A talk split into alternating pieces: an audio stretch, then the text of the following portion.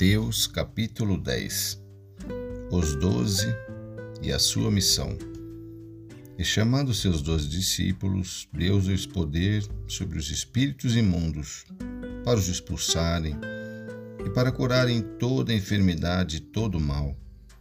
Ora, os nomes dos doze apóstolos são estes: o primeiro Simão, chamado Pedro, e André, seu irmão, Tiago, filho de Zebedeu, e João, seu irmão, Felipe e Bartolomeu, Tomé e Mateus, o publicano, Tiago, filho de Alfeu, e Lebeu, apelidado Tadeu, Simão cananita e Judas Iscariotes, aquele que o traiu.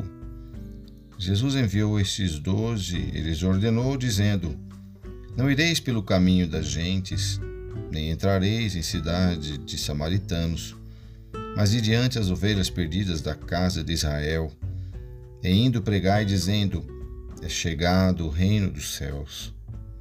Curai os enfermos, limpai os leprosos, ressuscitai os mortos, expulsai os demônios, de graça recebestes, de graça dai.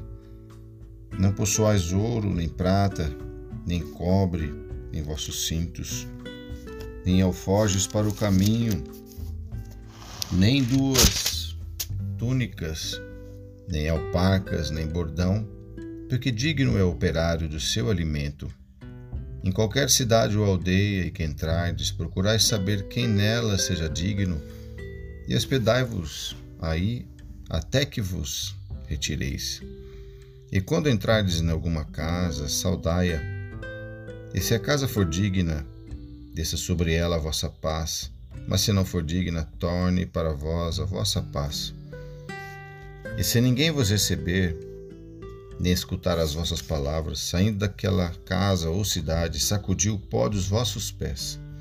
Em verdade vos digo que no dia do juízo haverá menor rigor para o país de Sodoma e Gomorra do que para aquela cidade. Eis que vos envio como ovelhas ao meio de lobos. Portanto, sede prudentes como as serpentes e simples como as pombas. Acautelai-vos, porém, dos homens, porque eles vos entregarão aos sinédrios e vos açoitarão nas suas sinagogas. E sereis até conduzidos à presença dos governadores e dos reis por causa de mim, para lhes servir de testemunho a eles e aos gentios.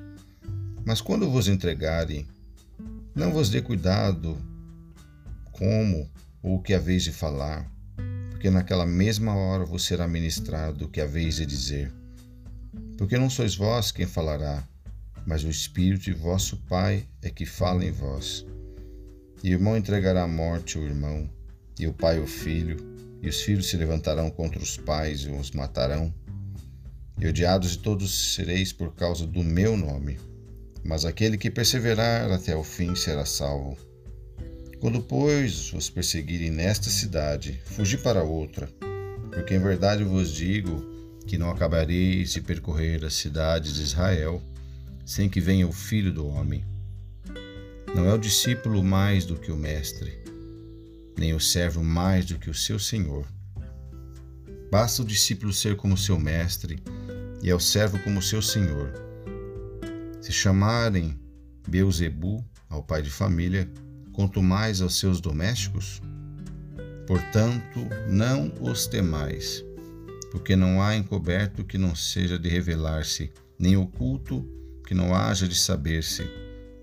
O que vos digo em trevas, dizei em luz, e o que escutais ao ouvido, pregai sobre os telhados. E não temais os que matam o corpo e não podem matar a alma.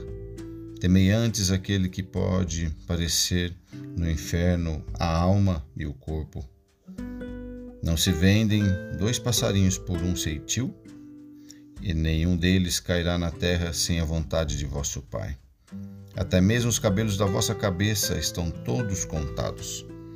Não temais, pois, mas valei vós do que muitos passarinhos.